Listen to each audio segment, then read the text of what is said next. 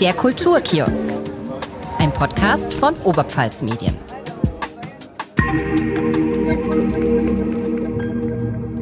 Willkommen im Kulturkiosk, einem Podcast von Oberpfalz Medien. Mein Name ist Kira Lorenz und heute mit dabei ist die Maria Oberleitner. Hallo. Und wie immer haben wir einen Gast.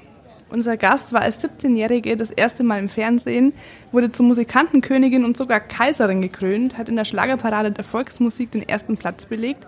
Das ist aber schon eine Weile her. Inzwischen hat sich die Sängerin auf ihre katholischen Wurzeln besinnt und ist nun nicht mehr nur auf der Bühne, sondern auch oft in Kirchen zu hören. Schön, dass du da bist, Brigitte Träger. Einen wunderschönen guten Tag oder guten Abend oder wo und wann ihr immer diesen Podcast hört. Wolltest du schon immer Sängerin werden? War nicht so geplant, ist dann aber so gekommen. Also meine Veranlagung war Musik, also von der Familie her. Wir waren alle ein bisschen musikalisch. Und ich habe als Alleinunterhalterin begonnen, ohne Gesang. Und äh, der Nachbarsjunge, Oliver, hat so wunderschön gesungen wie damals Heinche. Und er wurde von allen gelobt und auch äh, ja, angehimmelt und war toll und war super und das hat mich ein bisschen inspiriert, das sage ich wie es ist, auch zu singen.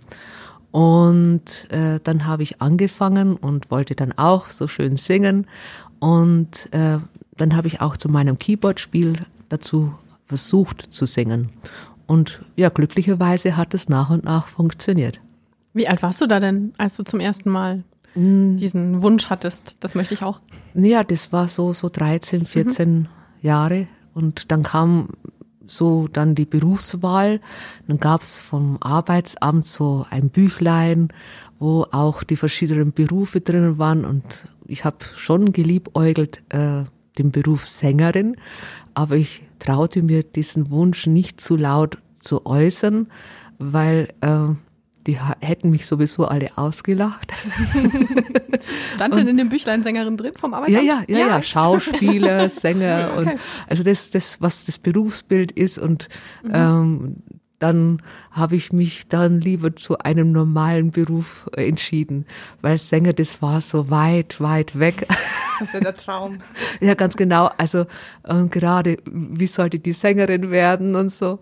Äh, aber so mit 13, 14, 15 Jahren waren so die ersten Gedanken, dass ich einfach mal singe und so mit 14, 15, dass ich vielleicht auch Sängerin werden könnte. Aber das war halt ein Traum. Dann Zunächst. bist du Bauzeichnerin geworden. Ganz genau. Das ist ja nicht, nicht gerade nah an Musik. ja, ich wollte äh, damals etwas nicht typisches, was Mädchen machen, mhm. sondern immer ein bisschen was anderes. So, ich war schon immer interessiert an den Dingen, was auch Jungs wollen.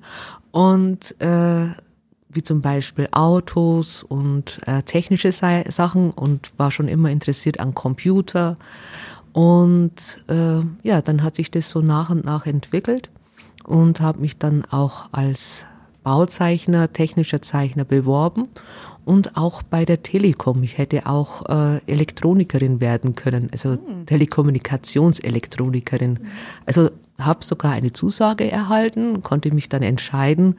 Damals habe ich drei Bewerbungen geschrieben drei. und zwei Zusagen.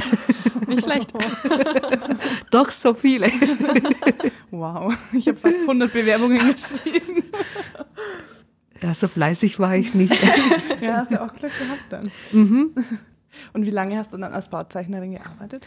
Das war bis 1999. Mhm. Da habe ich zuerst äh, angefangen zu lernen im äh, Industrieanlagenbau für Glas und bei der Firma Horn. Und dann habe ich zeitlang auch für Fenster und Fassaden gestaltet. Äh, das war eine andere Abteilung in dieser Firma.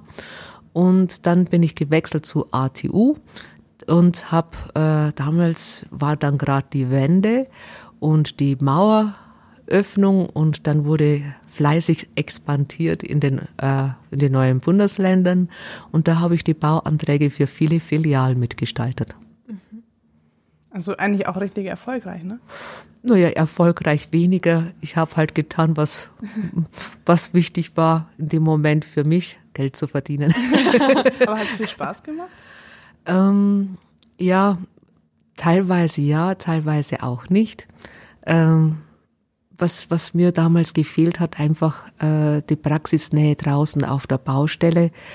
Und es war damals auch so, dass Frauen nicht wirklich so ernst genommen wurden. Mhm. Ähm, da auch gerade in der Ausbildung als Bauzeichner, da wurden halt äh, die Buben eher mal forciert und äh, auch ähm, angeleitet und so nach dem Motto, ja, Frau die hat eine Ausbildung mit 18, ist sie fertig, irgendwann heiratet sie und bekommt Kinder. Aber dass vielleicht auch hier Frauen ein bisschen anders denken, das war zur damaligen Zeit noch ein bisschen anders. Ich habe mir auch vieles selber beigebracht mit Computer und das muss ich wirklich sagen, äh, dieses Interesse, sich auch in diese Richtung fortzubilden, und auch weiterzubilden hat mir eigentlich immer einen guten Job eingebracht. Also hat auch damals bei der ATU mich, äh, ja, meinen Job gesichert, sage ich jetzt mal so. Hast du dann in der Zwischenzeit trotzdem immer weiter Musik gemacht? Hast du denn bereut, dass du nicht, also, dass du nicht gleich, gleich doch Sängerin geworden bist? Also, ich sage es jetzt einfach ganz nüchtern. Ähm, wir sind zu Hause sieben Kinder gewesen. Und äh, da wurde auch eins wie das andere gehalten und man konnte jetzt auch keinen so ja, große Ausbildung finanzieren und sagen, ach, dieses Kind bekommt das und das und das, sondern es wurde wirklich jeder wie der andere gehalten. Es war für die damalige Zeit, dass ich eine Ausbildung als Mädchen machte, eigentlich auch schon eine Errungenschaft. Also damals war, ich hatte eine ganz einfache Schulbildung mit qualifizierten Hauptschulabschluss. Das war damals noch etwas wert. Und ähm, da wurde auch in den Schulen noch äh, gesagt, dass Handwerk und Ausbildung auch etwas Wichtiges ist.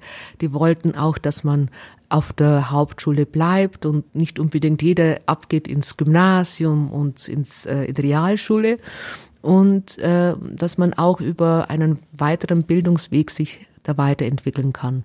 Und mein Gedanke war, wirklich zunächst mit der Musik äh, ein bisschen Geld zu verdienen, so hobbymäßig und um auch hier vielleicht ein bisschen ähm, so die Ausbildung mitzufinanzieren. Dann kam aber, dass ich in der Ausbildung schon sehr viel Geld zu damaligen Ver äh, Verhältnissen äh, bekommen habe.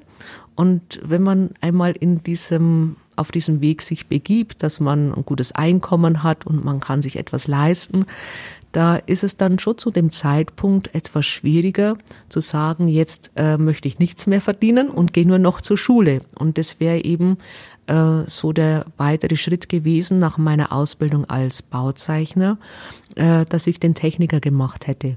Und äh, das war zunächst wirklich mein Bestreben und habe immer schon ein bisschen Geld gespart, um mir die Ausbildung zu finanzieren. Und dann kam aber alles anders. Denn ähm, dann haben sich die Fernsehsendungen entwickelt und dann gab es den Grand Prix der Volksmusik mit dem Nabtal-Duo. Und das war das Entscheidende, was ich erlebt habe, dass jemand ähm, erfolgreich sein konnte, seinen Traum, den ich ja hatte, innerlich irgendwo schon äh, da gewesen ist, äh, Sänger zu werden. Man musste keine, kein Studium haben, sondern wenn ich jetzt das Nabtal-Duo anschaue, der eine war Bossbote und der andere hat, äh, war im Verkauf für Herrenmoden äh, aktiv. Und die beiden waren dann sehr erfolgreich und das war für mich so ein bisschen es könnte vielleicht auch bei mir sich so entwickeln. Und dann kam es auch so. Vielleicht äh, magst du einmal ganz kurz, damit wir da später nochmal drauf zurückkommen können, ähm, sagen, wo du genau denn aufgewachsen bist. Also ich bin aufgewachsen in Waldkirch in der Gemeinde Georgenberg, nähe äh, Flossenbürg. Und äh, ja, eigentlich ein kleines Dorf, wo keiner fast kennt. und dann später habe ich eine Wahlheimat mir gesucht und es war dann Bleistein und da lebte ich auch ziemlich lang. Ähm, jetzt muss ich doch trotzdem gleich die Frage stellen, war es denn in so einem kleinen Dorf, also ich war tatsächlich schon mal in Waldkirch, ähm, war das dann nochmal schwieriger für dich zu sagen, ich möchte jetzt aber eine Ausbildung, also wird dann da noch mehr geredet, als wenn jetzt eine, eine Weidnerin gesagt hätte, ich bin eine Frau, aber ich möchte jetzt trotzdem was lernen? Also es gab damals zu meiner Zeit schon wirklich immer mehr Mädchen, die einen normalen Beruf erlernt haben. Meistens haben sie dann halt Schneiderinnen gelernt, weil es einfach die Fahrmöglichkeiten gab oder äh, je nachdem, also so, so äh, Verbindungen mit öffentlich, öffentlichen Verkehrsmitteln gab es ja kaum und somit war alles schon ein bisschen eingeschränkt. Aber es gab wirklich schon mehrere, die jetzt als Mädchen eine Ausbildung machen. Oder es war dann auch der Trend schon dorthin gehen, dass manche äh, Abitur machen, äh, nicht nur die Buben, sondern auch die Mädchen oder dass wirklich auf gute Bildung schon Wert gelegt wird. Ähm, das war auch im Dorf schon äh, immer mehr so der Trend. Und für mich in der Familie war es halt etwas anderes, weil meine anderen Geschwister oder Schwestern, die haben halt äh, ja normal gearbeitet in der Fabrik, aber im Nachhinein eigentlich jeder sich weiterentwickelt und auch weiterhin andere Ausbildungen gemacht, einfach dann später. Also das heißt nicht, wenn man am Anfang was ganz Einfaches macht, dass man da stehen bleiben muss. Also man muss auch äh, ich glaube, da ist einfach der, der eigene Überzeugung und der eigene Fleiß. Und das denke ich ist auch in der heutigen Zeit wichtig, kann einen voranbringen. Jetzt nochmal zurück zum Fernsehen. Ja. Du warst mit 17 das erste Mal bei Jetzt I. Wie ist es denn dazu gekommen? Also Jetzt sing I war die erste Radioveranstaltung. Das war so. keine Fernsehsendung. Und äh, ich habe irgendwo davon gehört, ich weiß gar nicht warum. Entweder habe ich meine Mutter darauf aufmerksam gemacht oder ich habe selber gehört, wie ich mal zu Hause war, weil das war eine Radiosendung vom Bayerischen Rundfunk ähm, und mit der Rubrik Jetzt sing ich mit Dieter Thomas Heck. Also da musste, durfte auch kein Profi teilnehmen, es brauchte auch keine äh, professionelle Aufnahme äh, eingesendet werden. Und ähm, eben durch meine Aktivitäten und eben die Situation mit Niki und äh, dann auch Nabtaldur haben manche zu mir gesagt, du musst dich mal entdecken lassen. Und dann habe ich eben diese Radiosendung gehört und dann habe ich mit einem Kassettenrekorder, also Kassette, ganz einfach, einfache Aufnahme, ähm, Seemann, deine Heimat ist das Meer aufgenommen und noch ein anderes Lied von den Kastel oder Spatzen und habe das dorthin gesendet. Und innerlich, das klingt vielleicht ein bisschen eigenartig, habe ich aber gespürt, jetzt werde ich entdeckt. Und äh, am selben Tag hat sich wirklich bei mir ein Komponist gemeldet, also nachdem es ausgesendet wurde, hat jemand angerufen und gesagt, ich hätte gerne für dich Lieder geschrieben oder ich würde gerne für dich Lieder schreiben. Und dann habe ich gesagt, ja, das geht schon, aber ich singe ja auch Lieder von Niki und so. Also dass der für mich ganz eigene Lieder schreiben wollte, habe ich im ersten Moment gar nicht so überrissen.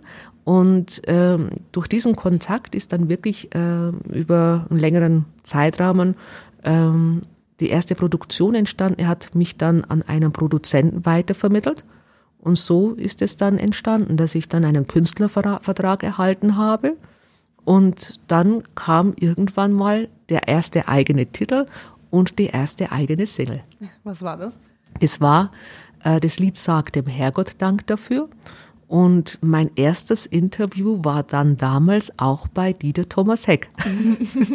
und das war schon eigenartig, denn ähm, ich war so unbedarft und äh, ging dorthin und dann war so ein ganz äh, langer Mensch und und und äh, wobei ich habe dann ihn auch als große Persönlichkeit gesehen und bin hingegangen voller Ehrfurcht habe gesagt oh, dass ich bei einem so großen Mann, also so für mich innerlich so einem bekannten äh, Menschen jetzt, äh, oder wo man vom Fernsehen her kennt, jetzt da bin, so ungefähr, er ist ja echt, den gibt's ja wirklich. Und er hat gesagt, ja, ich bin 1,98 und hat, hat dann auch die ganze Nervosität von mir genommen und so. Und ähm, ja, dann hat er noch gesagt, ja, das wäre doch vielleicht doch ganz schön, einmal bei der Schlagerparade der Volksmusik zu singen. Und ich habe gesagt, ja, da braucht man aber schon viel Glück, wusste aber nicht, dass seine Frau die Produzentin dieser Sendung ist. Und da musste ich mich danach äh, in ein äh, Autogrammbuch eintragen und ich hatte gar keine Autogrammkarten zu dem Zeitpunkt. Das war ja mein erstes Interview. Und ich war da total unbedarft und ich wusste gar nicht, was ich da reinschreiben soll. Und schreiben ist überhaupt nicht meine Stärke. Dann habe ich auf so ein großes Album ganz klein Brigitte Träger hingeschrieben. Also in dem Sinn kann man bildlich einfach sagen, ein unbeschriebenes Blatt zu dem damaligen Zeitpunkt. ja, so ist es entstanden. Das, also, was, was ist ein Autogrammbuch? Wie kann ich mir das vorstellen? Das ist einfach, ne, das ist einfach so ein Erinnerungsbuch, was viele äh, Radiosender oder manchmal auch Hotels haben, so Gästebücher, ah, ja. äh, wo dann die Autogrammkarten drinnen kleben und mhm. ein paar Sprüche oder manch, manche schreiben wirklich ganz tolle Texte hinein. Äh, diese Fähigkeit ist mir weniger gegeben. ähm, ich denke immer, hoffentlich geht der Kelch an mir vorüber. Also ich schreibe ungern irgendwo hinein. Ähm, weil Schreiben an sich selber nicht mein äh, Fable ist. also hast du auch nie drüber nachgedacht, dir mal ein eigenes, ein eigenes Lied zu schreiben? Habe ich schon. Doch, ich habe ich hab sogar jetzt äh, vor zwei Jahren angefangen, ein bisschen, mhm. weil wirklich immer wieder mal die Anfrage kam, ob ich auch schreiben würde. Mhm. Und ich habe mir das nie zugetraut. Und äh, wenn Gott so will, äh, also ich habe ein, geistliches Lied geschrieben, wird es auch auf der nächsten geistlichen CD veröffentlicht werden. Und von der Komposition her habe ich jetzt äh, auch schon angefangen und jetzt haben wir auch eine neue CD herausgebracht, wo zwei Kompositionen von mir dabei sind. Das ist jetzt ganz aktuell mhm. und wo ich mich halt so heranwage und da bin ich aber auch sehr dankbar, weil an meiner Seite ist ein guter Arrangeur und auch ein Profi, der dann, denke ich immer, der würde schon sagen, wenn es nicht passen wird. Und der hat es für gut befunden, für, für das, was ich jetzt da so mache und sagt, ja, das passt doch. Also ich, ich wage mich so langsam voran. Aber so den Texten, von den Texten her, äh, gibt es schon außergewöhnliche Texte und bei denen sprüht es so raus und das ist so harmonisch, also da bin ich wahrscheinlich eher weniger talentiert dafür. Das ist auch ein eigenes Talent. Ja. Welche Texte singst du denn am liebsten?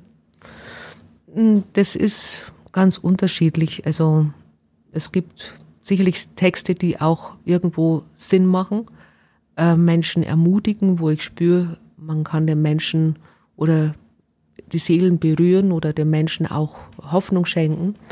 Ähm, es gehört sicherlich auch, äh, das habe ich jahrelang ja auch gemacht und mag es immer noch, auch mal was Stimmungsvolles, wo man den Menschen auch einfach einlädt, wieder fröhlich zu sein. Und das war gerade letzten, letztes Jahr wieder so der Anfang nach der Pandemie, ähm, wo alles wieder ein bisschen freier wurde, einfach den Menschen, ja, wieder zur Fröhlichkeit einzustimmen. Auch das ist eine Brigitte Träger, nicht nur jetzt in der Kirche, wo mich viele auch kennen, aber auch die andere Seite. Er ist zwar ein bisschen bei mir ruhiger geworden, früher war es noch etwas temperamentvoller. Du hast ja auch deine eigene Produktionsfirma. Ja, also Produktionsfirma eigentlich Label. Mhm.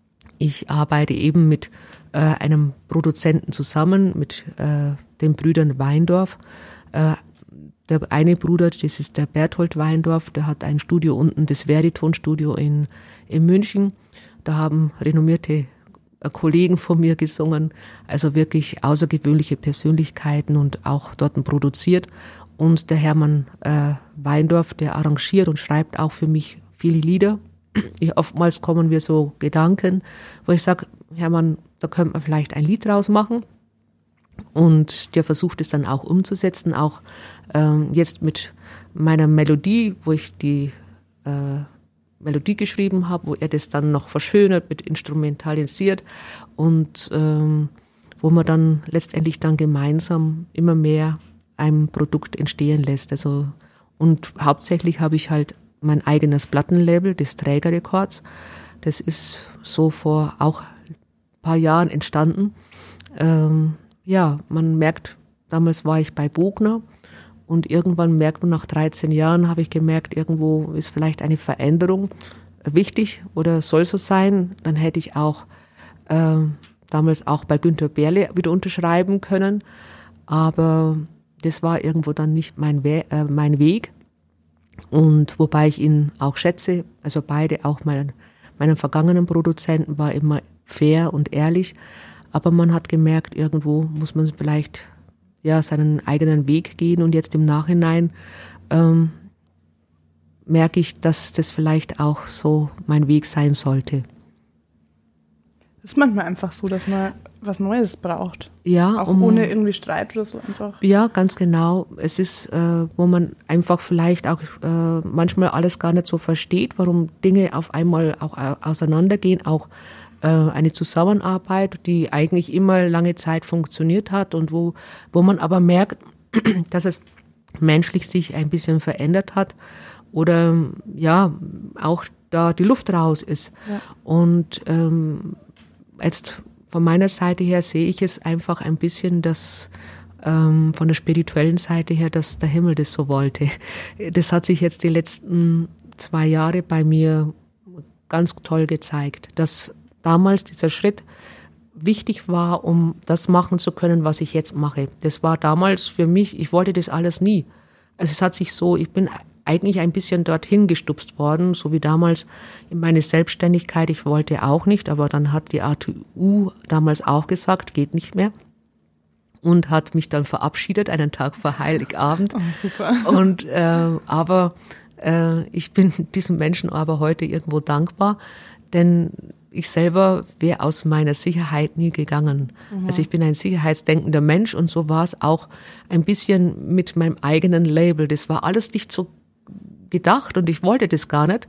Und plötzlich war ich auf dem Weg dorthin. Manchmal lässt man sich halt, ja, führen. Und manchmal wird man auch geführt. Ja, es kommt immer, wie es kommen muss, ne? Ja, so ist es. Genau. Jetzt auch nochmal zurück, weil du hast gemeint, es sind renommierte Personen gewesen. Kennst du denn jemanden, der bekannt ist? Ja, also in diesem, diesem, diesem Studio haben wirklich äh, viele Schlagerstars dort gesungen, wie Karl Gott und auch äh, unter anderem, was ich weiß, äh, die Angelika Milster und noch äh, damals Spider Murphy Gang oder auch äh, ähm, Florian Silbereisen, also eigentlich wirklich so die Hot Volier der Volksmusik oder Schlagerszene damals. Und auch noch bekanntere, also da, äh, letztens hat er mir erzählt, da war sogar noch Peter Alexander in diesem Studio. Also das, also dann, die haben damals noch mit Band aufgenommen, also so Bandmaschine, weil Berthold mir erzählt hat, er hat jetzt die ganzen Aufnahmen digitalisiert und so. Also es waren, und dann hat er gesagt, ja, also äh, Peter Alexander war schon oder Juliane Werding, also auch die hat dort gesungen. Und äh, Peter Alexander hat gesagt, ja, der ist gekommen, der hat ein, zwei Mal gesungen und das hat funktioniert. Also es war wirklich ein Star und es waren sicherlich noch mehr als die, die ich jetzt da nenne. Und ähm, ja, also die haben wirklich wahrscheinlich wirklich ein Stück Musikgeschichte da drinnen erlebt und gesehen und geschrieben.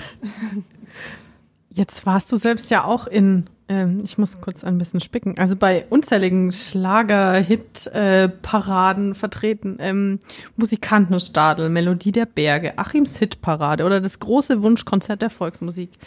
Ähm, wie kann man sich denn sowas vorstellen? Wie ist denn das abgelaufen? Ähm, magst du da kurz einen Einblick hinter die Kulissen geben, quasi? Also in die Fernsehsendungen ist man gekommen, indem dass man äh, immer wieder Lieder produziert hat. Und ähm, wie es jetzt derzeit aktuell ist, weiß ich gar nicht. Ich habe mich von dem Ganzen ein bisschen, äh, ja, bin ein bisschen ruhiger geworden. Aber damalig äh, war das so, dass man eine Single produziert hat und an die Redakteure hingeschickt hat und sich beworben hat für diese Sendungen. Eine Single durfte dann oftmals nicht älter als drei Monate sein, weil sonst war das schon wieder alt. Und äh, dann haben die einen halt genommen oder auch nicht. Und äh, sicherlich gab es auch andere Wege, in diese Sendungen zu kommen. Also da gab es auch bei großen äh, Produzenten und auch äh, Managements, wo man sagt, ja, okay, ich gebe dir jetzt zum Beispiel Simino Rossi, aber der gleiche äh, Manager hat dann gesagt, also wenn du Semino möchtest, also der, der musste nicht beworben werden, der wurde angefragt, dann sagst du, ja, du kriegst schon Semino, aber ich habe da einen neuen Künstler, dann könntest du vielleicht den und den auch mal nehmen. Also da, so war es auch im Live-Geschäft, dass manchmal bekannte äh, Kollegen, die sowieso nicht beworben werden mussten, sondern die einfach in diesem Pool dabei waren von Management oder Produzenten. Und dann haben die dann so, so neues Gemüse halt mitgeschickt. Bei mir war es einfach ein bisschen klassischer. Von der Seite her, mein Produzent war auch erst so im Wachsen, ähm, in die Szene hineinzuwachsen. Also er musste dann auch selber noch Türen öffnen. Er war nicht so bekannt wie damals äh, ein äh, Bayerlein, der damals ja als äh, großen Namen Udo Jürgens ja produziert hat, wo wirklich äh, ja in seinem äh, Büro oder unter seiner Feder oder seinen Verträgen so viele waren. Und ja, die, die Sendungen selber waren eigentlich, ja, man hat äh, oft auch vorgegeben bekommen. Als Frau war das oftmals noch schwieriger als wie bei den Männern, denn man sollte dann zwei, drei verschiedene Garderoben mitbringen mhm. und von diesen drei Garderoben hat manchmal auch nichts gepasst. äh, also das war manchmal eigentlich äh, ein stetiges äh, Suchen von Garderobe und dann waren äh, die, die Schuhe passend und also das war manchmal ähm, nicht immer alles so lustig. Mhm. Und bei den Männern, die sind halt immer gekommen. Ich habe immer die Spatzen bewundert, weil die sind halt mit ihrer Tracht dort erschienen und das hat immer gepasst. Und äh, als Frau hat man das nicht immer ganz so einfach. Also man musste ziemlich viel in Klamotten investieren. Und, äh, und dann hab, war man immer froh, wenn immer irgendwas gepasst hat. Und, äh, und es war halt immer ein Probetag bei manchen Sendungen und der nächste Tag war dann äh, Durchlauf und dann äh, auch bei der Schlagerparade äh, war dann eben die Live-Sendung abends und nach der Sendung war immer Aftershow-Party, war immer Buffet und so, das war immer sehr familiär und war auch immer schön nach, der, nach den Proben, da war auch schon mal so ein Kurzdurchlauf oder wo jeder wusste mit Licht und so, also das war, wurde schon sehr aufwendig produziert, das kann man sich heutzutage gar nicht mehr so vorstellen, weil die Gelder nicht mehr so da sind. Ähm, und dann wurden auch hier oftmals traf man sich äh, in einem Lokal und war in privater oder auch äh, familiärer Runde zusammengesessen. Es waren schon schöne Momente und auch, äh, wo ich dann immer sage, ja, ich durfte da mit dabei sein. Also das waren wirklich schöne Augenblicke oder auch, wo man, manche Veranstaltungen waren auch so, dass es danach, äh, wie Werners grüne Musikantenschenke, wo dann auch manchmal noch die Instrumente ausgepackt wurden. Und dann, wenn jemand Geburtstag hatte, wurde da gefeiert bis morgens früh um drei. also es war nicht immer nur äh, mhm. Partystimmung, also man ging auch ganz zivilisiert ins Bett und so. Also äh, man darf sich da nicht vorstellen, es war immer stetig Party und Feiern und so. Ähm, bei manchen Fernsehsendungen, wie wenn die Musik spielt, wenn das ein Außendreh war, da wurde man zu den äh, Tag eingeladen und dann wurde halt äh, der Titel an, während des Tages produziert an den verschiedenen Drehorten. Meistens wurden diese Drehorte ja im Vorfeld schon abgeklärt und auch aufwendig äh, schon Regie geführt oder Notizen gemacht, dann machen wir das, dann machen wir das. Also es war sehr lehrreich, auch für mich oder interessant, um auch hier Erfahrungen zu sammeln. Und äh, ja, es war schon interessante Zeit.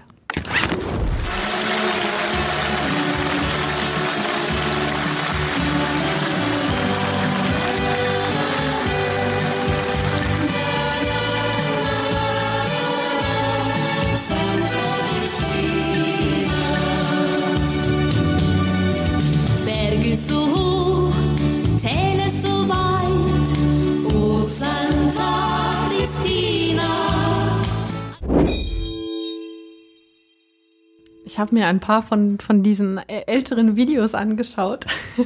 Findet man noch auf YouTube. Mhm. Ähm, und dieses, ähm, dieses brave Mädchen im Dirndl mit der lieblichen Stimme. Wie sehr musstest du dich dafür verbiegen oder warst du das? Ich war so. ähm, ja, ich ich, glaube, ich, ich habe mich da nicht verbiegen lassen. Also mein äh, Prinzip, und das ist auch heute noch so, ich würde weder Geist, Körper noch Seele für Erfolg verkaufen. Und entweder man hat mich so genommen, wie ich war, ich wurde auch diesbezüglich auch manchmal gemobbt, würde man heute sagen, oder auch ein bisschen belächelt, ähm, weil ich eben schon immer ein bisschen, ja, sozial eingestellt war. Es war zur damaligen Zeit einfach auch nicht so in und das macht man nicht. Und so hat man, wenn ich dann über Glaube gesprochen habe, hm, dann wurde man schon mal zurechtgewiesen von der Promoterin und so, die einem äh, die Künstlerbetreuung von der Firma, ja, das ist, das ist nicht so in und hm, ja, das okay. kommt vielleicht komisch vor und so. Ähm, da habe ich dann halt mich schon ein bisschen zurückgehalten äh, um einfach mich nicht anzulegen mit meiner Betreuung. und ähm, aber ansonsten habe ich eigentlich immer war ich so wie ich war und bin heute noch so wie ich bin. Entweder man mag mich oder mag mich nicht. das ist eigentlich eine gute Einstellung. ja.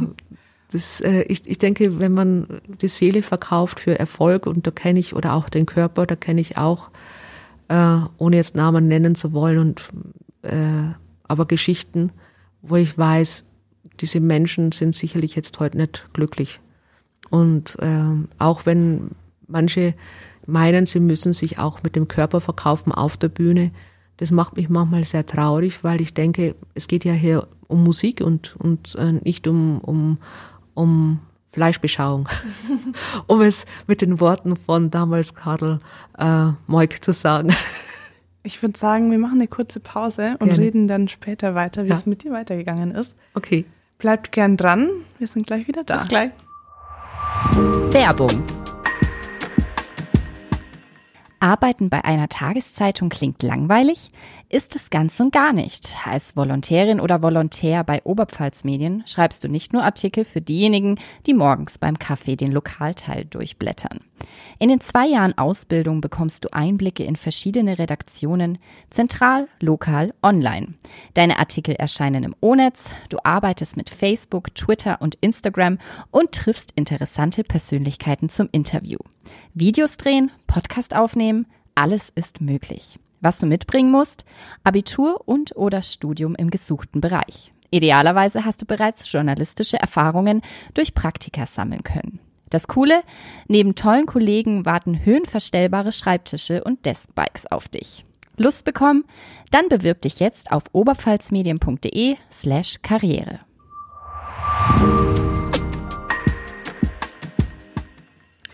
Willkommen zurück im Kulturkiosk, heute mit der Sängerin Brigitte Träger. Ich würde sagen, wir fangen gleich an mit der Schnellfragerunde. Alle wissen, wie das funktioniert. Ein paar schnelle Fragen. Franken oder Oberpfalz? Oberpfalz. Schlager oder Rock? Schlager. Schlager oder Oper? Schlager. Hose oder Rock? Hose. Geschminkt oder ungeschminkt? Ungeschminkt. YouTube oder Instagram? YouTube. Fernsehen oder Internet? Internet. Gala oder Kirche? Kirche. Weihnachten oder Ostern? Musikalisch Weihnachten, vom Glauben her Ostern. Irland oder Bosnien? Irland. Selbstständig oder unter Vertrag?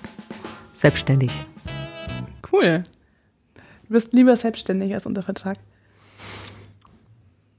hat beides seine Vor- und Nachteile, aber unter Vertrag ist man halt einfach gebunden und man führt das aus, was andere sagen und ist, ist man immer frei in der eigenen Gestaltung. Also sei es im Leben, sei es auch künstlerisch. Also da wird einem vorgegeben, was denn jetzt aktuell ist. Und selbstständig kann ich machen, was ich will. Dafür bist du halt sicher unter Vertrag, ne? Mm, ähm, ja, es gibt auch Verträge, dass man habe ich auch schon erlebt von Kollegen, die sind dann unter Vertrag gesetzt worden, um stillgesetzt zu werden. Oh Gott. Weil, also es, manche haben das als Taktik genommen von den Managements und haben äh, Künstler unter Vertrag genommen, um ihre eigenen Künstler äh, freie Bahn zu geben. Also es ist auch eine Art von Taktik. Das heißt nicht, dass man ähm, es gibt auch geknäbelte äh, Künstler. Also ich weiß äh, auch von Kollegen, die hatten Management und hatten, wie sie sich nach dem Management getrennt haben, 10.000 Euro Schulden. Also es ist äh, alles ein Für und Wider und ich habe eigentlich jetzt so, äh, wenn ich zurückblicke, bin ich dankbar, dass ich sehr frei geworden bin. Freiheit kostet Geld und natürlich hat man auch Einschränkungen, weil man vielleicht nicht überall hinkommt oder wo man nicht alle Möglichkeiten ausschöpft. Aber ich glaube, man muss das im Gesamten sehen, wenn man ja äh, zeitlang mal im Business ist oder wenn man im, im, je älter man wird, merkt man, es ist gar nicht so wichtig, auf jeder Hochzeit tanzen zu müssen. Und deshalb immer lieber das, wo man dazu steht und wo man dahinter, also halt selber vertreten kann. Es ist für mich persönlich wichtig geworden. Jetzt hat man noch die Frage Irland oder Bosnien. Du bist ja echt viel rumgereist schon. Wo wärst du denn am liebsten geblieben? Also Irland hat mich sehr beeindruckt. Ähm, einfach das Land an sich selber und auch von der Musik. Mhm. Äh, Bosnien-Herzegowina. Ähm, ich kenne jetzt eigentlich mh, hm, Bosnien jetzt so vom, vom Land her oder von, vom Volk selber. Ich habe damals in Medjugorje, ist ja in äh, Bosnien-Herzegowina, hatte ich eine sehr tiefe Glaubenserfahrung.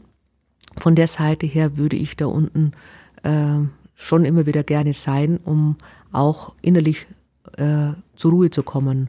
Und äh, aber das ist miteinander nicht zu vergleichen. Also Irland, äh, da habe ich das, da habe ich eine Studienreise gemacht und habe Land und Leute ein bisschen kennengelernt, wie halt einer äh, als Tourist. Und da würde ich wieder gerne hinfahren oder auch nach Schweden, einfach um Länder kennenzulernen. Das ist schon so meine Richtung. Aber Bosnien-Herzegowina, wenn ich Medjugorje sage, das ist, äh, da geht es um die, um die Tiefe. Also da, da geht es nicht nur um, ach, schön ist es hier und äh, weil da, wo ich, also Medjugorje, wo ich war, ist es eigentlich von der Natur her, da gibt es zwei Berge, den Erscheinungsberg und den Kreuzberg und den geht man, gehen manche täglich rauf und, und da erlebt man halt andere Dinge. Also das hat nichts mit Urlaub im klassischen Sinne zu tun oder wenn man dann abends äh, äh, ja bei der Anbetung ist und gerade im Sommer, wenn man äh, im Freien sitzt und äh, das Allerheiligste ausgesetzt wird und ein Platz von was 10.000 Leute fasst oder wenn äh, der Jugendtag ist oder da treffen sich ja Jugendliche im August aus aller Länder Welt. Und äh, wenn man dann sieht, dass in dem Moment, wo dann Stille ist, ein solcher Platz wirklich still ist, das sind andere Erlebnisse. Also das kann man mit einem klassischen Urlaub oder mit verschiedenen Ländern gar nicht vergleichen, weil da geht es um ganz was anderes. Was hast du denn da für eine Erfahrung gemacht? Also ich war früher ähm, auch auf der Suche, gerade zur Zeit meines 30. Geburtstags. Ich weiß nicht, vielleicht liegt es einfach am Alter oder am Älterwerden, dass man sich manchmal dann Gedanken macht, wohin geht's denn? Sicherlich ist man auch bestrebt, beruflich Erfolg zu haben oder man bekommt auch, wenn man selbstständig ist, auch Existenzängste, weil man nicht weiß, geht so weiter und dann gibt's auch Veränderungen mit der, in der Szene, mit der Musik. Dann gab's ja auch die äh, Absetzung vieler Hitparaden und wie auch immer. Und äh, zu dem Zeitpunkt ähm, bin ich dann auch weggegangen von meinem äh, Produzenten eben in die Selbstständigkeit und man wusste nicht, wie sich das weiterentwickelt. Und da habe ich halt vieles auch versucht auszuprobieren und dann kam die Neugierde der Frau und habe mich da auch ein Stück in die Esoterik verwickeln lassen und auch in okkulte Sachen wie äh, Handlesen oder auch Tarotkarten legen und solche Sachen. Und dann, oder man kennt ja auch die, ähm, ja, so nach dem Schulabschluss oder so, wo geht's die Reise hin und macht Flaschen drehen. Und das wird alles manchmal so als Spaß und alles so, kann ja nichts passieren. Aber ich habe diesbezüglich andere Erfahrungen gemacht. Und bin auch immer tiefer in solche Sachen hineingeschlittert und ein Stück sogar in eine Abhängigkeit, dass man selber keine Entscheidungen mehr treffen kann, dass man sagt, ja und äh, so Zukunftsvorsehen und ich sage, dann kann man oftmals schon eine kleine Tür aufmachen, indem dass man das Horoskop aufschlägt und sagt, ah, wie wird denn äh, was wird denn dieses Jahr auf mich zukommen? Aber ähm, durch die Neugierde kann man da in eine gewisse Abhängigkeit kommen. Und da kenne ich viele, die dann irgendwo dann selber kein äh, ja, keine eigenen freie Entscheidungen mehr treffen können. Und auch viele Sachen machen, die nicht so gut sind. Und so war es ein Stück weit auch bei mir. dass ich äh, in der Richtung aktiv wurde und auch immer mehr Sachen gemacht habe, die mir persönlich nicht gut taten, meinem Seelenleben auch nicht. Das war mir aber damals äh, noch nicht so bewusst. Und äh, dann habe ich immer Geschenke von Medjugorje geschenkt bekommen und ich machte damals auch schon Konzerte und Wallfahrten und dann dachte ich, okay, die Menschen schenken mir das, weil ich weiß, ich bin Marienverehrerin und so und habe da im ersten Moment da gar nicht so viel Wert drauf, also Wert gelegt schon. Ich habe mich gefreut über die Geschenke, aber ähm, ich habe dann nicht so viel Tieferes noch dahinter gesehen. Aber diese Geschenke kamen immer von Medjugorje, wo ich gar nicht wusste, wo ist es oder man kennt Lourdes, man kennt Fatima und Altötting, mhm. aber Medjugorje, was ist denn das? Ist, ist einfach noch nicht so aktuell gewesen damals bei mir.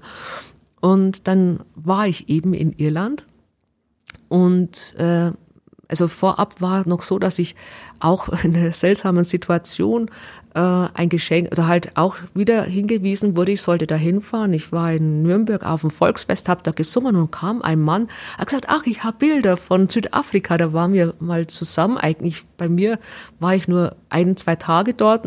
Jemand, eine Kollegin von mir eine ganze Woche, man denkt, okay, jetzt zeigt er mir Bilder von Südafrika setzt dich halt hin, schaust es an und er schlägt das Album auf und da war die Madonna von Magic drin. Und dann hat er gesagt, ja, und es ist so schön und toll. Und man denkt, aha, jetzt kommt es schon wieder, dieses Thema.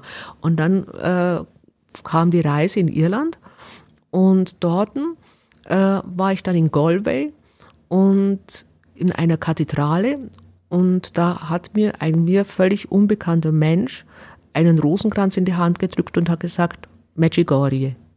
Und habe gesagt, ja, das ist jetzt schon eigenartig, da musst du jetzt hin. Und dann bin ich wirklich dorthin gefahren und in diesem Ort, ähm, ja, auf der Fahrt äh, wird natürlich auch viel gebetet, das ist klar. Aber ich habe schon gemerkt, irgendwo passt mir manches nicht. Und unten her in Medjugorje habe ich dann äh, so viele Klarheiten über mein Leben erhalten und auch Personen, die mir immer wieder gesagt haben, äh, Brigitte, lass das. Also ich sage jetzt mal zum Beispiel Reiki und solche Sachen. Und weil ich da auch äh, aktiv war. Und die haben mich da gesagt, das habe ich auch gemacht, aber das passt nicht. Wenn du Christ sein möchtest, passt es nicht zusammen. Die haben mich da wirklich so, eine Dame war, die hat mich so wirklich mütterlich ins Gebet genommen und hat mir gesagt, du, ich habe das auch gemacht und ich habe erkannt, das tut dir nicht gut. Und dann habe ich auch noch Broschüren äh, bekommen, äh, wo da drinnen auch beschrieben wurde von einem Priester, einen Dr. Pilar, der sich sehr viel mit diesen Dingen beschäftigt hat. Und dann habe ich gemerkt, irgendwo äh, tut sich bei mir innerlich etwas. Und äh, ich habe dann auf einmal so eine Glückseligkeit in mir, also es war eine ganze Woche, und dann habe ich in mir eine solche Liebe Gottes gespürt, eine Glückseligkeit. Bei mir ist, als wenn der Geist Gottes durch mich durchgeströmt wäre. Ich habe da nur noch geweint und, und habe so viel Klarheit gesehen und auch äh, so viele Situationen aus meinem äh, Kommunionunterricht, auch meinen damaligen Religionspriester, äh, also äh, der, der damalige Pfarrer, der da zuständig war, und hat da so viel Input bekommen. Also das war sehr intensiv. Ich habe gesagt, ich wenn jetzt einen Drucker anschließt, der, der rattert Tag und Nacht. Und habe dann aber so eine Klarheit bekommen, dass ich auf dem falschen Weg war. Und Jesus hat mich da so mit der Liebe Gottes beschenkt. Ich habe gesagt, das, das kann man mit Worten nicht erklären. Äh, ich kann auch nicht erzählen, wie es wirklich so war. Also das, das ist ein Moment der, des Glückes gewesen und ich hatte eine Klarheit, äh, ich muss jetzt heim und wenn ich daheim bin, schmeiße ich alles mit dem ganzen Zeug weg. Und habe dann auch die Mülltonnen danach befüllt und äh, mein Leben wirklich versucht, und das versuche ich heute immer noch, weil wir Menschen auch schwach sind, manchmal gelingt es mehr, mal weniger, mein Leben auszurichten nach Jesus. Also, und die Gottesmutter hat mir da den Weg über Medjugorje zu Jesus gegeben und ähm, habe dort vieles wieder neu entdeckt, so wie wir es in der katholischen Kirche halt kennen, von den Sakramenten her, die Beichte und die heilige Kommunion, was man manchmal denkt, na ja, ist halt da vorne, geht man halt mal hin und so. Und äh, ich, für mich wurde manches einfach wirklich wieder lebendig im Glauben. Und das habe ich da in Medjugorje erlebt. Und wenn ich unten bin, dann ist es für mich, als wenn ich mich da anstecke wie ein Akku an die Steckdose und lade mich wieder auf. Und ähm, als wenn ich da in die Schule der Gottesmutter gehe und mir äh, die mich da führt und lenkt, äh, wo ich hin ich auch gehen soll und mein Leben danach ausrichte. Deshalb sage ich, erst im Nachhinein gesehen, dass vieles, was damals war, wichtig war, was ich heute tun kann. Und so ist es, also ich verbinde mein berufliches Arbeiten und Sein sehr viel mit meinem christlichen Glauben in der Zwischenzeit. Also das, ich versuche den Willen Gottes zu erkennen und was er mit mir vorhat. Nicht was ich will, sondern was will er mit mir. Und was hat sich dann in deinem Beruf geändert?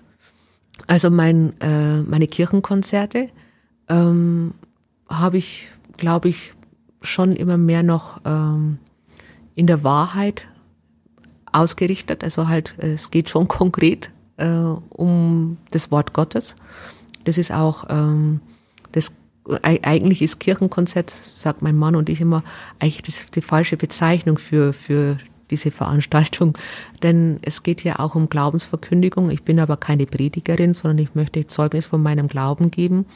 Äh, das Predigen steht mir nicht zu, sondern ich möchte den Menschen einfach auch, ähm, ich möchte niemanden äh, von meinem Glauben her, ähm, wie soll ich sagen, mit Gewalt, ihr müsst und ihr sollt, sondern äh, einfach eine Alternative aufzeigen, dass es auch äh, Zufriedenheit und Glücklichsein gibt durch den und mit dem Glauben und äh, ja die Erfahrung gemeinsam mit Jesus und das, das äh, dass man zum Beispiel Herausforderungen, Schwierigkeiten oder äh, Schicksalsschläge ähm, vielleicht sicherlich gibt es auch Schicksalsschläge, wenn jemand einen lieben Menschen verloren hat, wo ich sage, ja, wo war hier Gott? Ähm, aber wenn ich, ich kenne auch Menschen, ähm, zum Beispiel von meinem Mann, der auch seine Frau äh, verstorben ist, der gesagt hat, zu seinem damaligen Zeitpunkt, wenn er den Glauben nicht gehabt hätte, wäre er äh, ziemlich, ja, äh, verzweifelt gewesen. Und das ist, wo ich denke, es soll ein Angebot sein, mit meinen Konzerten und meinen Glaubensinhalten den Menschen Hoffnung zu geben und wieder Zufriedenheit und sich auf andere Werte als die, die heute der Mainstream so verkauft. Ich brauche das Haus, das Auto und das Pferd, sondern ich brauche nicht viel, um glücklich zu sein, sondern ich bin glücklich mit wenig, aber einfach durch den Glauben auch. Man denkt anders. Wie groß ist denn der Bedarf an, an so christlicher Musik in Zeiten, in denen immer mehr Menschen der Kirche eigentlich den Rücken zuwenden? Ich denke, ähm, man muss das differenzieren. Viele Menschen kehren der Institution den Rücken, aber vielleicht nicht Jesus. Und ähm, ich stelle schon fest, das ist jetzt so meine Erkenntnis über die Jahre, wo ich auch in den neuen Bundesländern unterwegs bin, dass die Menschen schon für Jesus bereit sind, sich zu interessieren. Also gerade in den neuen Bundesländern, manche kannten oder kennen Jesus ja gar nicht. Es gibt ja manche, die sind zwar evangelisch, manche katholisch, aber manche sind Heiden, sind gar nicht getauft. Und da stelle ich fest, dass schon Interesse da ist. Bei den Katholiken, gerade jetzt in so Regionen und Gebieten wie jetzt bei uns in Bayern, da entsteht auch Glaube sehr viel aus Tradition. Und dann heißt ja, ich gehe halt in die Kirche, weil es immer schon so war, aber die persönliche Beziehung zu Jesus fehlt. Und ähm, ich habe jetzt die Erfahrungen jetzt meiner letzten Zeit oder auch gerade in Corona-Zeiten, ähm, kann ich nur sagen, meine Schlagermusik wurde nicht gekauft, aber meine geistlichen Lieder mhm. wurden gehört ja, und auch gespielt. Und ich weiß auch, dass diese Musik Palliativstationen eingesetzt wurden, habe auch ganz tolle Resonanzen schon von hier bekommen äh, oder auch äh, in Seniorenheimen.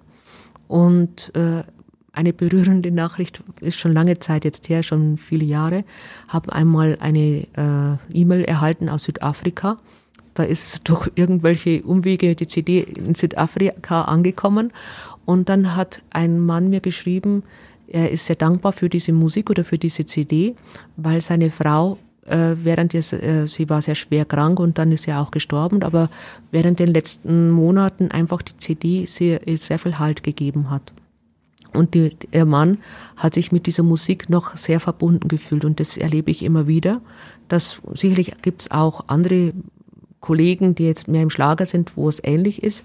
Aber mit dieser geistlichen Musik habe ich auch Erfahrungen gemacht, dass äh, manche geschrieben haben, dies, mein Opa oder mein Papa, der war sehr unruhig und der hat um sich geschlagen und so und, und ähm, hat dann auch hatte Schwierigkeiten mit Essenseinnahme und äh, dann haben sie die Musik gespielt und dann wurde der ruhiger und hat dann auch ohne Probleme gegessen. Also es passieren schon Dinge mit dieser Musik, das bin nicht ich, sondern vielleicht einfach, es, diese Musik ist ja auch Gebet und da passieren schon Dinge oder eben, wo ich weiß, in der Palliativstation, dass sie solche Lieder spielen und ich glaube, dass die Musik schon manchen Menschen hilft. Also das erfahren wir jetzt auch mit unserem YouTube-Kanal Angelus Pazis, wo wir mit den Menschen beten. Und da wird es schon, es ist vielleicht jetzt nicht die große Masse, dass man sagt, wie jetzt, ähm, ja, wie eine Andrea Berg oder alle anderen, die jetzt da tausende von Uploads und Downloads und was weiß Streamings haben, sondern ähm, es ist vielleicht eine kleine Herde, von dem wird ja auch immer wieder gesprochen, kleine Herde. Und so, äh, mich freut's, dass ich merke, man kann mit dieser Musik Menschen berühren und es muss nicht immer die große Welle sein.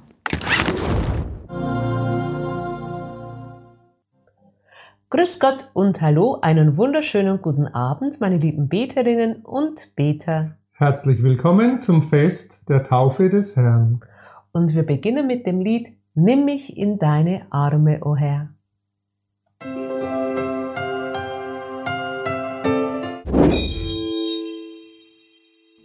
Aber Sie bekommen wohl viel Hörerpost auch. Wir bekommen, ähm, also ich bekomme immer wieder mal E-Mails, gerade auch äh, die letzten Jahre, wie ich im Fernsehen war, auch sehr viel Fanpost, wo manche sich auch ja manchmal aussprechen. Aber jetzt durch unseren YouTube-Kanal äh, bekommen wir auch Gebetsanliegen und wir erfahren schon sehr viel von den Menschen. Und während der Corona-Zeit haben manche auch bei uns angerufen und wo wir manchmal auch Zuhörer waren und so. Also mhm. man kann, man kann ja nicht immer helfen, aber ähm, einfach vielleicht mal zuhören. Aber ist das nicht ein bisschen die Grenze überschritten, also bei jemandem persönlich anzurufen? Also in dem Moment, wo mein Mann und ich, wir uns entschieden haben, den YouTube-Kanal zu machen, wussten wir schon, dass wir ähm, uns freigeben. Nicht zum Abschluss hoffentlich, aber, aber wo wir ein Stück weit auch von uns etwas geben. Und jetzt kommt wieder der Glaube ins Spiel. Äh, es geht hier nicht ums Geld verdienen und um Kommerz, sondern das ist halt unser Beitrag, ein Stück der Menschen vielleicht etwas zu geben. Das ist unsere Art Sozialarbeit. Das ist auch wichtig, ja. Also ähm, ja, wir merken halt auch, es gibt ältere Herrschaften, die können auch nicht mehr so, so in die Kirche gehen. Sie sind äh, gesundheitlich angeschlagen. Und äh, die sagen, wenn sie mit uns mitbeten, dann haben sie das Gefühl, sie sind familiär bei uns, nicht im Wohnzimmer, sondern wir haben eine kleine Studiokapelle und bei uns da in der Kapelle mit dabei. Und ja, wenn wir dann, wir hatten auch äh, das Erlebnis jetzt dann während der Corona-Pandemie, dass eben durch das, wo man nicht immer äh, zu den Sterbenden gehen konnte, also dass man vielleicht auch hier zumindest im Gebet mit den Leuten verbunden war. Also wir hatten dann auch ein, eine Situation, ein junger Mann hatte eine Herz-OP, der hat einen Herzfehler und wo dann die ganze Familie über uns dann vereint war und hat gebetet. Also jeder an seinem Endgerät. Und jeder wusste, jetzt beten wir für den äh, Mann so und so. Und, und, also man, und das ist, was wir den Menschen mitgeben wollen, einfach Hoffnung und Gebet und, und äh, ja, dass, dass sie, das wie, heißt, wer glaubt, ist nie allein. Und so erleben wir das in der Gemeinschaft. Und so stellen mein Mann und ich mich halt zur Verfügung, auch zeitlich, mit ihnen zu telefonieren oder halt mit den Leuten manchmal zu plaudern oder sicherlich, es geht nicht immer, aber wir haben schon sehr interessante Erlebnisse dadurch erlebt, äh, bekommen. Das glaube ich. Ich würde gerne nochmal zurückkommen zur Musik. Ja, gerne. Ähm, wie hat sich denn Ihr persönlicher Musikgeschmack über die Jahre entwickelt? Haben Sie schon immer gern Schlager gehört? Oder wie, was können wir uns vorstellen? Was war Ihr, erster Lieb, Ihr erstes Lieblingslied? Ich bin natürlich geprägt durch die Musikrichtung meines Vaters, der damals von der böhmischen Blasmusik geprägt war und auch äh, von der Musik oder Abendgestaltung. Er war ja auch Musikant und hat damals noch so die alten Sachen wie Katharina Valente und eben Seemann, deine Heimat ist das Meer und mein Publikum war ja eher diese Generation und diese Musik mag ich auch heute noch gerne. Und ich bin ganz ehrlich, dass ich mit der jetzigen Schlagermusik nicht immer etwas anfangen kann. Das ist mir teilweise zu oberflächlich, manchmal zu vulgär und zu ja, rhythmuslastig, also manchmal weiß ich nicht, also gut, es ist manchmal das System, äh, manche Wörter fünfmal zu wiederholen, weil das leicht eingänglich ist und dadurch äh, wenn ich heute in, meinetwegen den Schlager rausbringe, heute feiern wir Party, heute feiern wir Party. Ja, der Text ist leicht merkbar und dann irgendwann wird jeder sagen, heute feiern wir Party. und, und aber äh, ich kann mit dem Lied außer Party nichts transportieren. Und deshalb habe ich auch irgendwann vor zehn Jahren angefangen, äh, mich da ein bisschen äh, zu entscheiden, einen anderen Weg zu gehen. Also ich habe dann gemerkt, hoppala, es, da gab es diese Sendungen dann auch Rhythmus der Nacht und so, wo nur noch äh, hart Rhythmus ist. Das war für mich eigentlich, äh, wenn ich im Auto war und bin gefahren, das war nichts mehr für die Seele, sondern nur noch, äh, ich war danach aggressiv. Und äh, ein Lied geht ja. Und das ist auch schön, wenn jetzt Stimmung ist und äh, Disco und was weiß ich, das ist ja auch in Ordnung und jeder hat so seinen, seine Richtung. Aber ich habe gemerkt, das ist nicht meine Musik. Und da bin ich dann auch ausgestiegen und in letzter Zeit habe ich den Eindruck, es bewegt sich wieder was in die richtige Richtung. Also ist Helene Fischer zum Beispiel nicht so ihr Fall, oder? Doch, es, sie, sie macht sicherlich auch Sachen, die gut sind. Also, also sie, sie ist eigentlich schon, wo ich sage, das würde ich noch anhören. Mhm. Aber ähm, es gibt andere, wo ich dann sage, das ist nur noch alles allerlei. Mhm. Also ein Lied gehört, alles gehört. Ich muss das übrigens jetzt zweimal, ich habe jetzt sie zweimal, dich zweimal gesiezt. Ich muss es zurücknehmen. Das ist mir gerade aufgefallen. Du. Ja. ja, können Aber wir gerne machen. Könntest du dir trotzdem vorstellen, nochmal Schlager zu machen? Dann ja, persönlich. ja, ich bin für alles immer wieder offen und wie sich's ergibt. Und aber es ist auch irgendwo eine wirtschaftliche Frage. Man muss es ganz klar auch benennen. Es liegt, äh, ich würde zum Beispiel, was mir sehr gut gefällt, das ist so im Musical-Bereich oder so Semi-Klassik oder so Art, wie es Semino Rossi auch macht. Also das, das, es gibt, es gibt gute Musik und sicherlich auch so leichte Musik, nicht immer so, äh, es muss ja nicht immer alles Tiefgang haben. Es muss einfach schön sein, romantisch sein. Es gibt sicherlich auch hier äh, Möglichkeiten, einfach schöne Lieder zu produzieren. Und ähm, aber man muss es ganz nüchtern betrachten. Ein Lied wenn ich es produziere, ob ich's, wenn ich es finanziere, äh, hat einfach alles seine Kosten. Und in der heutigen Zeit muss man dann auch noch ein Video mitliefern, weil sonst kommt man irgendwo gar nicht rein. Und ähm, was bekomme ich dann zum Schluss? Es werden ja keine CDs. Also ihr seid ja noch eine jetzt die jüngere Generation. Wie viel CDs kauft ihr euch? Keine. Eben. Und jetzt sind wir an dem ich Punkt. Sehr viele tatsächlich, aber. Ja, du bist doch was Besonderes. ja, aber jetzt sieht man, äh, was wird noch gekauft. Jeder bedient sich an YouTube oder äh, deshalb finde ich jetzt schon, dass hier auch gesetzlich ein bisschen was hier gemacht wird. Aber äh, als Künstlerin kommt jetzt, wenn, wenn ich sage, ich bekomme jetzt äh, meinetwegen äh, etwas von YouTube, aber deshalb bekomme ich als Sängerin noch lange nichts von, von äh, dem Ganzen. Aber die, die ganze Plattenindustrie, so wie ich das mitverfolge. Ich bin jetzt da ein bisschen weiter weg, aber so, so in manchen Fällen oder meisten Fällen ist ja so, dass die Künstler ja die CDs auch noch selber produzieren dürfen und müssen. Und mit dem Vorwand, ja, du kannst dein Geld ja verdienen dadurch auf der Bühne, aber was verkaufe ich noch von CDs auf der Bühne, oder durch die Bühne? Ich habe früher ähm, super CDs verkauft, also es gab wirklich, wenn ich jetzt so bei einer kleinen Gruppe, 60, ich sage jetzt mal 100 Leute habe ich manchmal damals 30, 40 CDs verkauft. Heute sind es manchmal, wenn ich Glück habe, fünf. Also einfach nur, um jetzt zu sehen, was, was da ist. Aber die Kosten sind ja noch intensiver geworden. Und dann überlege ich mir, ähm, so eine CD habe ich produziert und nächstes Jahr ist sie wieder alt. Und jetzt sind wir an dem Punkt. Und meine geistlichen CDs, wo ich ja auch noch dahinter stehe, äh, ich verkaufe meine Wirzien zur Mutter der Gnase heute noch. Da habe ich erst wieder äh, 1000 nachpressen lassen. Also weil, weil auch heute die CDs, die CDs noch verkauft werden, weil ein solches Lied keinen Zeitgeist, sondern das ist immer aktuell. Sicherlich von der jüngeren Generation, die haben andere Musikrichtungen auch in diesen Bereichen, aber von Schlager, also ich, würde gern äh, oder ich hätte weiterhin auch da produziert und auch mich eingebracht, aber dann ist es ja auch so mit den Hitparaden. Wie funktioniert das? Das äh, ist eigentlich ein Kampf äh, zwischen den Fanclubs. Wer hat den besseren Fanclub? Dann sitzen wirklich Leute dort.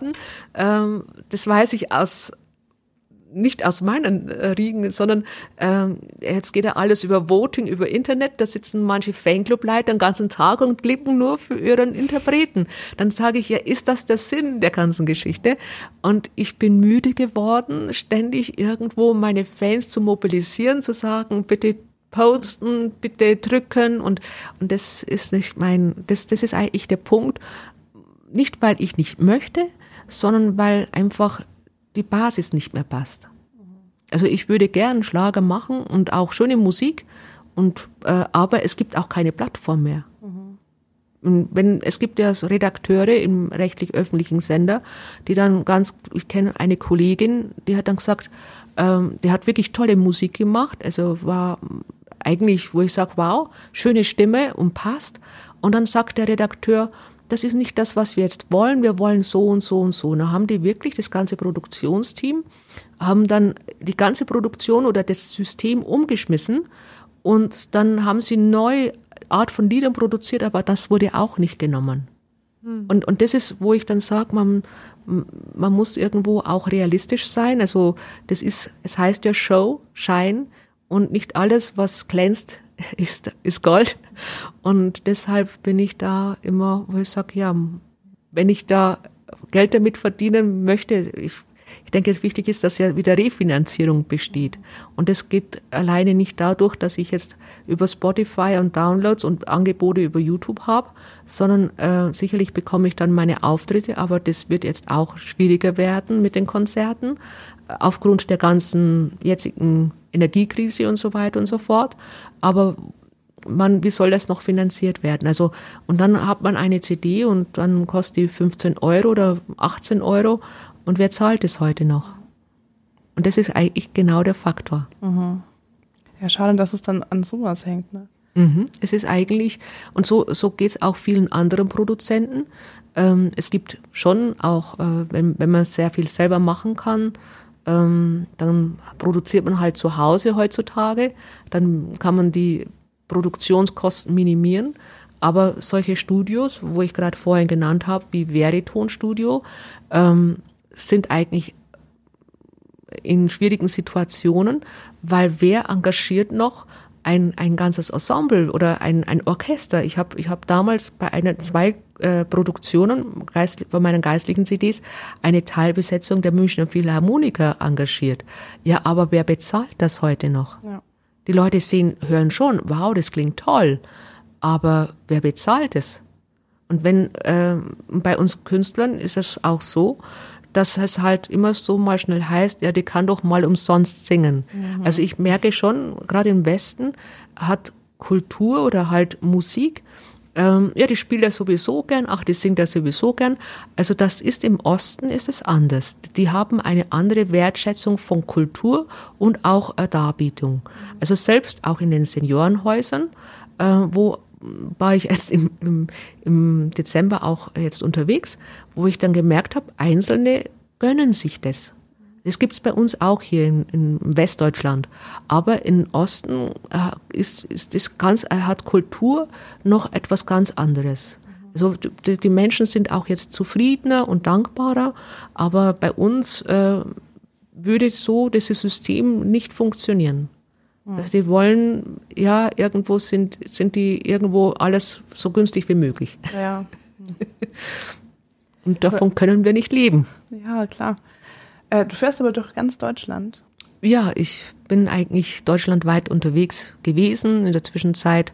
Also letztes Jahr war ich auch in, äh, selbst mit dem Kirchenkonzert, war ich in Hede, das ist ja im Emsland, oben oder auch in der Nähe von Köln. Ähm, das ist ein bisschen so die Frucht von dem YouTube-Kanal, weil man neue Gebiete erschließt, einfach durch die Gebetskreise und so. Dann auch jetzt äh, mehr südlicher, äh, jetzt in Bayern ab, ab und zu mal, das war vorher eigentlich gar nicht so.